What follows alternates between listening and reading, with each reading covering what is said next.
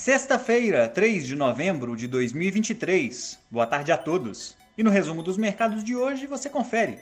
Em volta de feriado, o Ibovespa encerrou em alta de 2,70%, fechando aos 118.160 pontos, no maior nível em seis semanas. As ações da Magazine Luiza avançaram 12,03% após a companhia concluir a alienação de sua participação na Luiza Seg Seguros, em operação celebrada em maio pelo valor de 160 milhões de reais, após autorizações do CAD e SUSEP. Já as ações da Embraer subiram 3,96%, com investidores aguardando os resultados corporativos relativos ao terceiro trimestre, que serão divulgados na próxima segunda-feira, antes da abertura dos mercados. O dólar à vista, às 17 horas, estava cotado a R$ 4,90, em queda de 1,54%. Indo para o exterior, as bolsas asiáticas avançaram, em dia de liquidez reduzida em função de feriado no Japão. O índice de gerentes de compras de serviços do setor privado em outubro da China avançou para 50,4 pontos, se mantendo pelo décimo mês consecutivo no campo de expansão da atividade.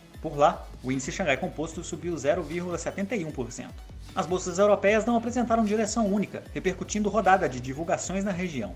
No Reino Unido, o índice de gerentes de compras de serviços em outubro apresentou recuperação, ficando acima da expectativa, mas ainda se mantendo em nível de retração.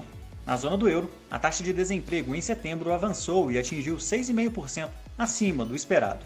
O índice Eurostock 600 subiu 0,17%.